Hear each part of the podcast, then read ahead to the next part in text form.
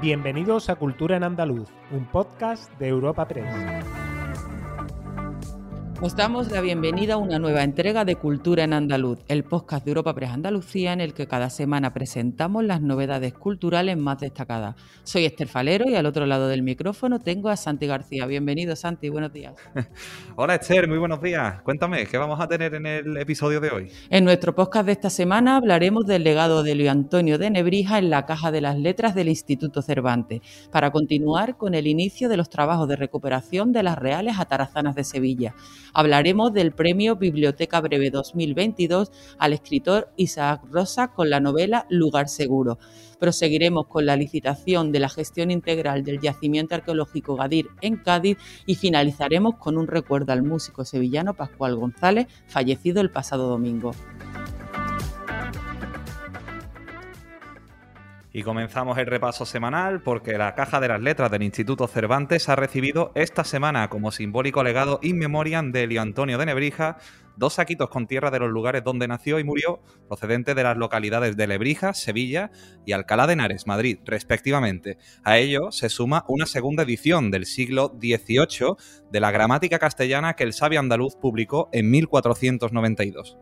El acto tenía lugar este martes con motivo del quinto centenario de su fallecimiento. Para el director del Instituto Cervantes, Luis García Montero, recordar a un humanista como Nebrija es comprender el compromiso con el presente y con el futuro. Nebrija fue un humanista eh, y alguien que estudió el castellano porque era una buena manera de estudiar latín y porque frente a los bárbaros quería recuperar eh, la tradición del mundo clásico y cada manuscrito que los humanistas estudiaban era el reconocimiento de una huella de un ser humano, de una sabiduría que se heredaba eh, para traer al presente la experiencia del conocimiento.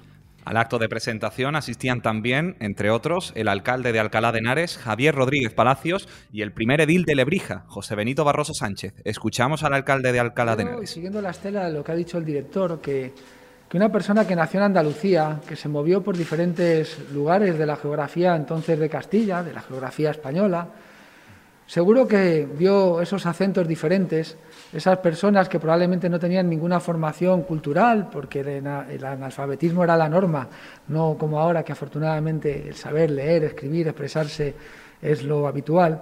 Y me imagino que en su cabeza la reflexión de cómo un idioma con el que se podían entender estaba ya pues eh, enriquecido con dialectos, con acentos, con diferencias según los lugares donde vivió. Por lo tanto, creo que él en la cabeza tenía pues hacer del idioma castellano, igual que del idioma latín que él dominaba, una lengua franca que permitiera entenderse, pero respetando también las individualidades y las características de cada dialecto, de cada acento, porque eso es lo que hace enriquecer. Desde una lengua común que es el latín tenemos idiomas... A continuación habla el primer edil de Lebrija, José Barroso. Lebrija fue una persona, yo lo defino ya eh, como el Erasmus de Rotterdam de nuestro país, el primer humanista dentro del Renacimiento español y que tuvo una vida muy larga. Una vida larga que significa que tuviese una vinculación a varias comunidades autónomas y a muchas ciudades de, nuestra, de nuestro país. Eh, diverso el país, diverso en paisaje y diverso en cultura. Por otro lado, después de introducir el legado de Nebrija en la Caja de las Letras, se presentaban las diferentes actividades que se van a desarrollar con motivo de la efeméride del humanista, el año Nebrija 2022.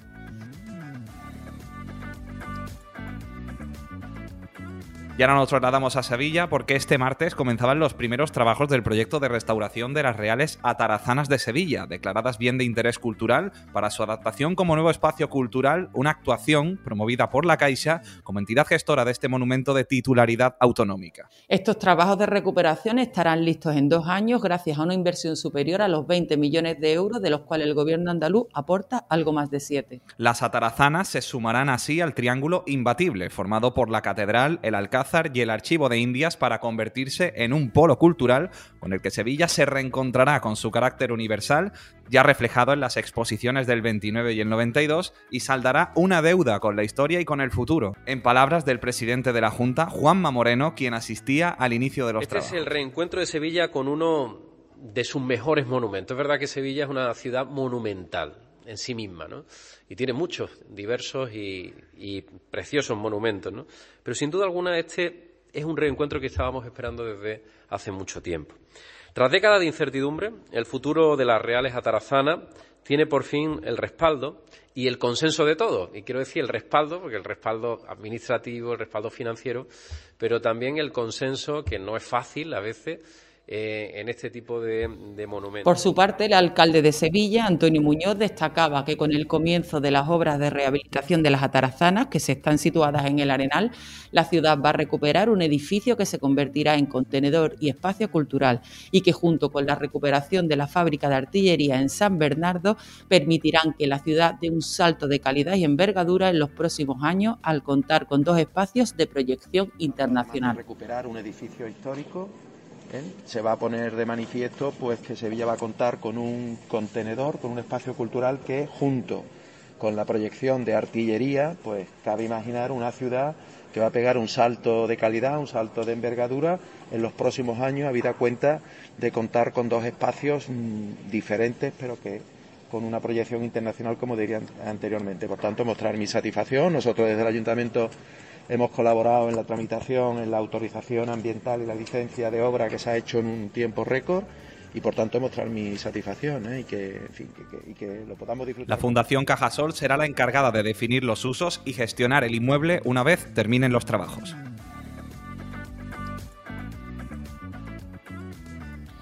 Y pasando a la literatura, el escritor sevillano Isaac Rosa ha ganado por unanimidad el premio Biblioteca Breve 2022 convocado por Seis Barral y dotado con 30.000 euros con su novela Un lugar seguro, protagonizada por tres generaciones de una misma familia que transcurre en 24 horas. Esta edición del premio Biblioteca Breve ha recibido 858 originales, en los que predominaban las biografías y la autoficción, las sagas familiares, las fantasías distópicas y ucrónicas y la novela policíaca, de los que la mitad procedían de España y casi un tercio de Sudamérica.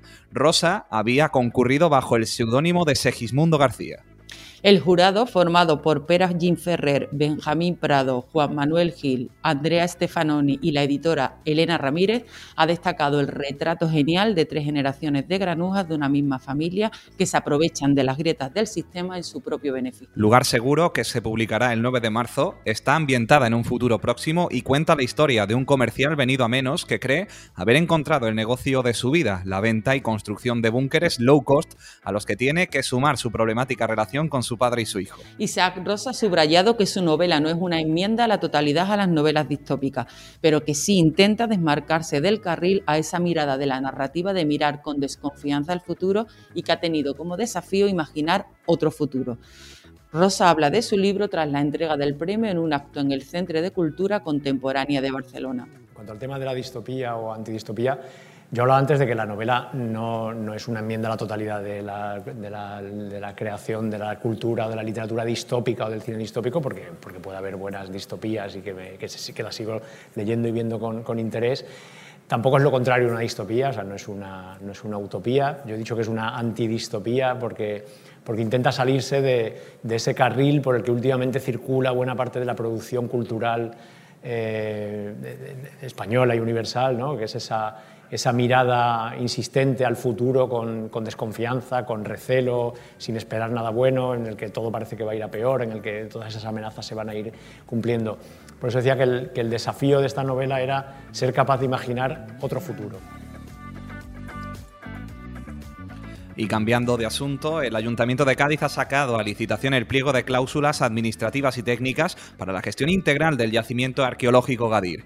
Las empresas interesadas pueden presentar sus ofertas hasta el próximo 26 de febrero. Entre los servicios que la empresa adjudicataria debe prestar se encuentra la atención al público con visitas guiadas al yacimiento de unos 35 minutos de duración, la gestión del punto de venta interior, la gestión de redes sociales para promocionar este bien patrimonial y el mantenimiento y consolidación de restos arqueológicos. La concejala de Turismo, Montemayor Mures, destacaba la importancia de este contrato para mantener, conservar y promocionar uno de los referentes turísticos de la ciudad como es el yacimiento fenicio más antiguo de Occidente. Bueno, pues nos parece más que importante poner en valor, ¿no? Como bien establecido en uno de los ejes estratégicos del plan de turismo de la ciudad de Cádiz, lo que es nuestro patrimonio histórico, nuestro patrimonio artístico y cultural, ¿no? Y no cabe duda de que, de que el yacimiento Gadir es uno de esos referentes, no solo para aquellas personas que vienen a visitarnos, sino también para la propia ciudadanía. Así que, bueno, la importancia es palpable y lo que hacemos es un contrato para mantener, conservar y, como digo, promocionar uno de los referentes turísticos de, Y despedimos nuestro podcast con un recuerdo al músico sevillano Pascual González, que falleció el pasado domingo y que fue miembro fundador del grupo Cantores de Hispalis y autor de multitud de sevillanas. La figura de Pascual González supuso una renovación en la tradición musical andaluza, convirtiendo el género de las sevillanas en una música que se llegó a bailar hasta en las discotecas del centro de Europa y vendiendo millones de discos en todo el mundo. Al dolor por su pérdida se sumaron numerosas autoridades de índole regional y local, así como personalidades del mundo del espectáculo. Escuchamos al alcalde de Sevilla, Antonio Pascual fue alegría, ¿eh? le dio mucha alegría a esta ciudad con sus canciones y yo espero que lo recordemos siempre con la letra de su sevillana. ¿Quién no ha disfrutado con alguna de, de su poesía, de sus canciones? Por tanto, Sevilla le debe mucho y lo está demostrando en la tarde de hoy y, y la ciudad tiene que estar a la altura de la circunstancia de un hombre que sobre todo amó a Sevilla. Los del Río también destacaban que el artista era un enamorado de su ciudad. Antonio es muy querido, muy querido por sus compañeros, por nosotros y por supuesto por el pueblo, ¿no? Ha hecho cosas que, que otros no lo han hecho y, y es un enamorado de Sevilla y se la ha notado, se la ha notado escribiendo, se la ha notado cantando y se la ha notado haciendo cosas, ¿no? Lo que ha hecho es la exaltación que ha hecho siempre de, de lo que es la Semana Santa para esos teatros, por favor, eso ha sido una joya, ¿no? Y yo no sé si este año lo harán porque ya estaban incluso en, ensayando y eso, ¿no? En fin, que quiere que, que, os diga que, que nos va un grande.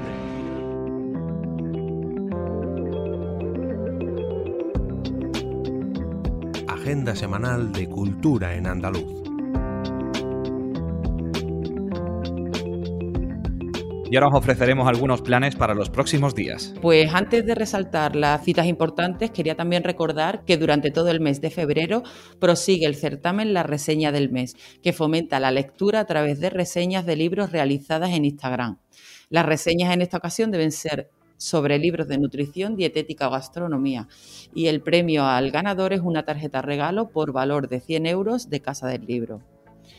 Y pasando ya a lo que es el repaso en sí, eh, destacar que este mismo jueves en el Centro de Arte Contemporáneo de Málaga, Antonio Muñoz Molina conversará con Ana Cabello, gerente de la Fundación Rafael Pérez Estrada, sobre su trayectoria, la misión de los escritores en la actualidad y su última obra, Volver a dónde, un libro híbrido, mezcla de crónica, ensayo y diario, que atestigua el pandémico año 2020 y que representa una lúcida mirada sobre la España actual a través de la memoria memoria íntima de una familia a lo largo del último siglo. Además, la Biblioteca Provincial de Jaén continúa con su ciclo de muestras de fondos patrimoniales con la exposición del Tesoro del Mes, incunable impreso en 1492. El libro recoge los comentarios de las sentencias de Santo Tomás de Aquino, resumidos por el cardenal Anibaldo de Lianibaldi. Fue impreso en Basilea, en Suiza, en la imprenta de Nicolaus Kessler en 1492. Estará expuesto en el de la entrada de la biblioteca hasta el 11 de marzo.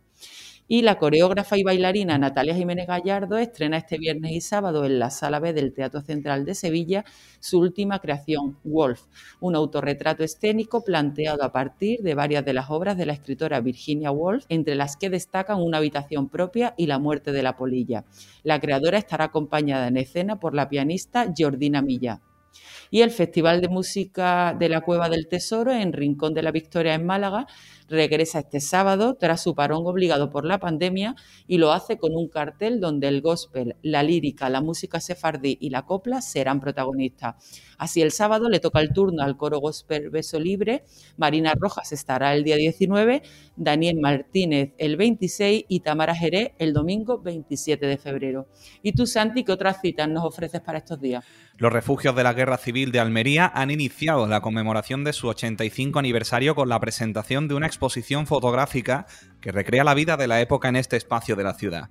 La muestra, realizada por el fotógrafo almeriense Alfredo Felices, con textos del escritor Frank Camus, se ha instalado en la Plaza José Fernández Torres, Tomatito, y podrá visitarse durante todo febrero. Y el Teatro Avanti de Córdoba acoge entre el 11 de febrero y el 26 de marzo la decimoquinta muestra de teatro aficionado que ofrecerá comedias, clásicos, obras escritas y dirigidas por los propios componentes de las compañías, así como montajes de grandes autores reconocidos en el mundo teatral.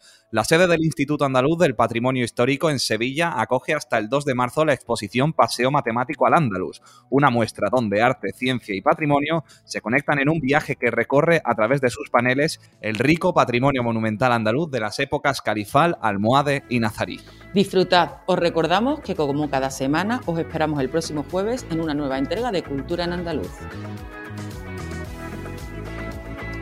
Despedimos esta entrega de Cultura en Andaluz invitando a todos nuestros oyentes a descubrir el resto de episodios de este podcast, así como todo el catálogo de programas de nuestra red a través de europapress.es barra podcast.